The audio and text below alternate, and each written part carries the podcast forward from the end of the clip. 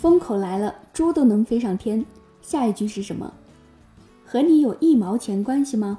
我想这应该是最好的答案。二零一八年五月五号，我赶赴杭州参加二零一八第一届备店店主大会。感受最深的一点就是，互联网风口每年都有很多，但享受这些风口红利的只有马云、雷军等大佬或者顶级互联网精英。和我们普通人无关。备店这种社群电商模式，真正意义上激发了每一个普通人的能力，让他们参与进来，发挥自我价值的同时，享受到互联网风口带来的红利。事实上也的确如此。我注意到来参加备店大会的一千三百多名店主，来自五湖四海的都有，有很多人通过备店开店获得了可观的收益。每一个人都成为这个平台的意见领袖，时刻在分享、在传播。在万千店主和消费者的参与下，备店实现了爆发性的增长。据备店总经理顾荣介绍，从2017年7月上线开始，备店一直处于高速发展。2017年7月，备店上线并成交第一笔订单，而三个多月后，订单量破百万，从一到一百万。备店仅花了百天时间。今年三月份，我也注意到备店在中国移动互联网 APP 增速榜上位列第一，这是过往社交电商几乎没有过的成绩。贝店是在贝贝集团继贝贝网、育儿宝等成功后，全新推出的拳头业务。今天来看，贝店已经和贝贝网等形成协作效应，打通花钱、赚钱。等核心家庭生活场景，共同构建家庭消费新生态。如果放在过去，我会总结分析称，这是贝贝方法论的成功；而现在，我更想说的是，这是这个时代普通大众的成功。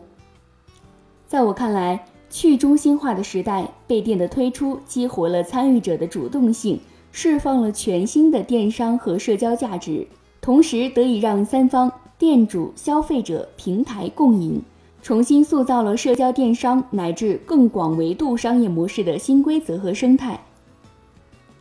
政策和市场多重利好，备电模式迎接趋势变革。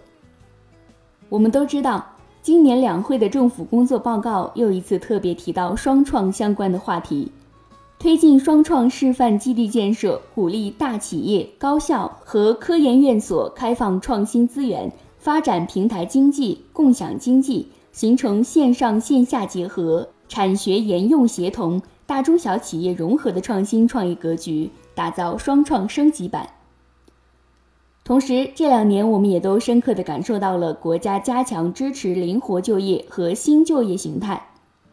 很显然，今天的备店在多个方面为我们政策的落地提供了坚实的注脚和案例。备电无需门店、仓储、物流的轻创业模式，让无数人得以灵活就业，同时构建了线上线下协同的创业新格局，也助力了双创的新升级。伴随着经济结构的进一步优化，备电模式也将随趋势变革而变，不断迭代升级。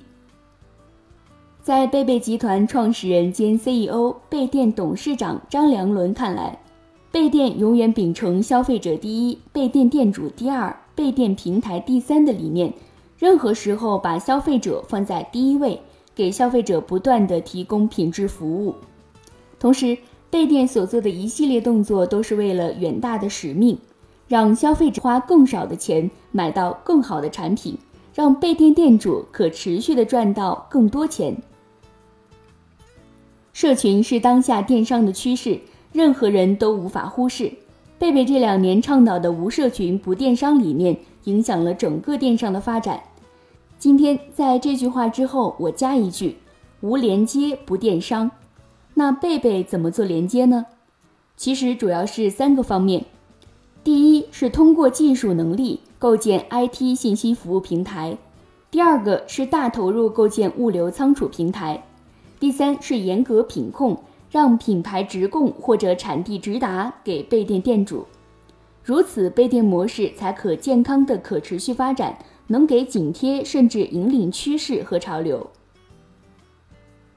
消费者到共建者，重塑家庭消费新规则。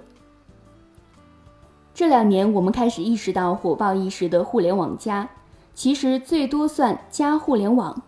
很多企业只是把互联网当作工具来使用。那么，互联网加的核心是什么呢？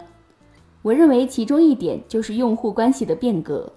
在以往，企业和消费者的关系是企业提供产品和服务，消费者付费购买。这种模式下，消费者和企业的互动仅仅停留在交易本身，企业能掌控的数据只有经营额以及消费者的基本构成来源。而今天，一些企业通过互联网平台的利用，转变思路，把人从消费者变成了消费者加参与者。典型的案例其实就是贝店。贝店与其说是贝贝集团旗下的平台，还不如说是贝贝和贝贝的用户共同生产出来的。这个过程中，消费者很多都转变成参与者，而且贝店在后续改进升级过程中，店主也会全方位参与进来。比如贝店推出的云货架。就是根据店主需求和反馈倒逼出来的硬件产品，在全面去中心化的今天，真正意义上实现了人人平等，消费者的自我意识已经全面觉醒，他们更想把控和参与他们所消费的产品和服务。从消费者到参与者或者共建者，昭示了我们的企业应该全面的开始拥抱自我消费意识觉醒的用户。那些力图把用户从受众变成参与者的平台将会制胜未来。反过来看，那些以自我为中心的企业和巨头，即便没有后来者挑战，也将主动被用户抛弃。所以，这一次备电大会不仅仅是对过去近一年成绩的总结，也不仅仅是对未来的展望，而是踏踏实实的推出了一系列利好备电店主的福利，也就是四大战略。及城市合伙人、品牌合伙人、云货架以及一线一品，这些战略的推出将极大程度的从货源、运营、物流等层面赋能到广大的备店店主，同时反过来也能让我们的消费者花更少的钱买到更好的产品，愿景进一步落地。家庭消费下一站，进一步多元发展。家庭生活以及相关的消费场景是一个数万亿级别的盘子，因为互联网和社交网络的出现，让很多看似不关联的产品和服务开始变得息息相关。到了今天，我觉得我们应该重新审视家庭消费。家庭消费的下一站，我认为核心的趋势就是去掉垂直化的标签，扩大到家庭生活的更广阔市场，进一步多元发展。具体来说，主要是以下三个方面的变化：一、构建家庭消费生态，打破天花板。以前我们谈家庭消费必谈母婴电商，会提到奶粉、纸尿裤等产品，但在家庭消费时代，宝妈们给孩子热饭的微波炉、洗衣服的洗衣机，是不是也应该纳入大家电消费的范畴？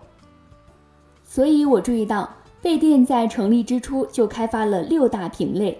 社交服装、美妆等等品类的增加，可以让现有的流量价值大幅度增加，给消费者也能够提供更多的产品和服务。二、去除边界和终端。刘强东提出的无界零售概念，我觉得很有道理。消除产品的固定边界，未来的产品会从单一走到商品加服务加数据加内容的组合，而贝店也正在做这样的事情。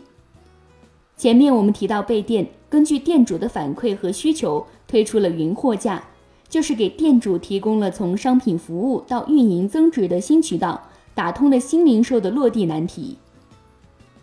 三大平台联动多维产业，优化结构，跳出电商的局限，融入到更多维的产业，带动相关产业协调发展，并且实现商业价值的同时实现社会价值。比如电商和县域经济结合带来的精准扶贫意义，再比如和制造业结合进行的供给侧改革等等，都是我们可以探索的方向。